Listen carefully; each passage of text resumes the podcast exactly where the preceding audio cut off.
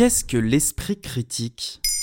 Merci d'avoir posé la question. Depuis l'assassinat de Samuel Paty, professeur d'histoire-géographie à Conflans-Sainte-Honorine, bien des questions sont nées quant à l'enseignement de la liberté d'expression et de la laïcité, deux notions directement liées à celle de l'esprit critique. À l'heure de la dérégulation du marché de l'information, enseigner l'esprit critique à l'école devrait être une priorité. Mais selon une étude de l'IFOP, près de 40% des enseignants déclarent s'autocensurer sur les choix des sujets abordés pour ne pas créer de problèmes avec les élèves. Adieu monsieur le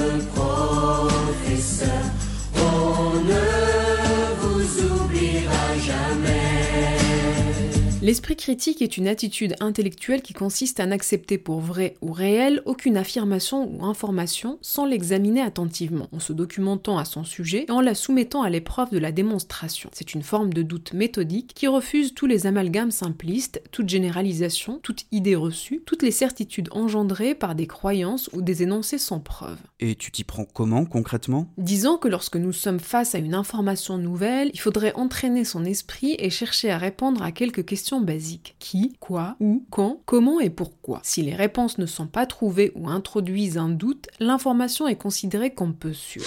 À la question qui, il s'agit d'identifier l'auteur de l'information, les protagonistes mis en scène dans celle-ci, par qui, pour qui, contre qui. Pour le quoi, il s'agit de comprendre la nature de l'information et ses caractéristiques. Pour le où, il s'agit de tracer la provenance de l'information et d'identifier sa source, répertorier sa chronologie, ses liens de causalité, les anachronismes qui être décelés. Il faudra comprendre comment l'information est diffusée, les moyens mis en œuvre, les arguments déployés, l'ensemble des méthodes qui visent à toucher le public, les contradictions qu'elle peut révéler. Enfin, il s'agit de comprendre les motivations de l'auteur de l'information. Est-ce de l'altruisme, de la manipulation, de la propagande idéologique, du prosélytisme, du marketing ou de la publicité lucrative Ou est-ce un simple besoin de reconnaissance sociale? Mais comment tu fais cohabiter croyance et connaissance dans ton esprit critique? Réfléchir, c'est nier ce que l'on croit. Celui qui croit ne sait même plus ce qu'il croit tellement il fige ce en quoi il croit. D'un autre côté, celui qui se contente de sa pensée ne pense plus rien. Il s'agit de garder la dynamique du doute dans le mouvement de la pensée. Le sociologue Gérald Bronner rappelle que le mode de pensée critique est aussi ancien que la philosophie grecque. Tout au long de l'histoire, des philosophes se sont emparés de cette ambition et ont posé les bases de la pensée méthodique. Francis Bacon, René Descartes ou encore Emmanuel Kant. Et d'une certaine façon, la Révolution française qui revendique son inspiration des Lumières place au cœur de son projet cette légitimité rationnelle.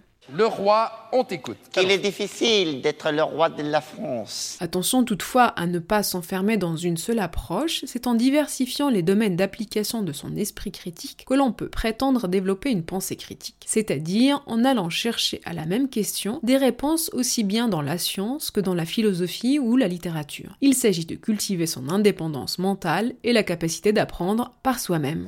Voilà ce qu'est l'esprit critique. Maintenant, vous savez, un épisode écrit et réalisé par Zineb Souleimani. En moins de 3 minutes, nous répondons à votre question. Que voulez-vous savoir? Posez vos questions en commentaire sur les plateformes audio et sur le compte Twitter de Bababam.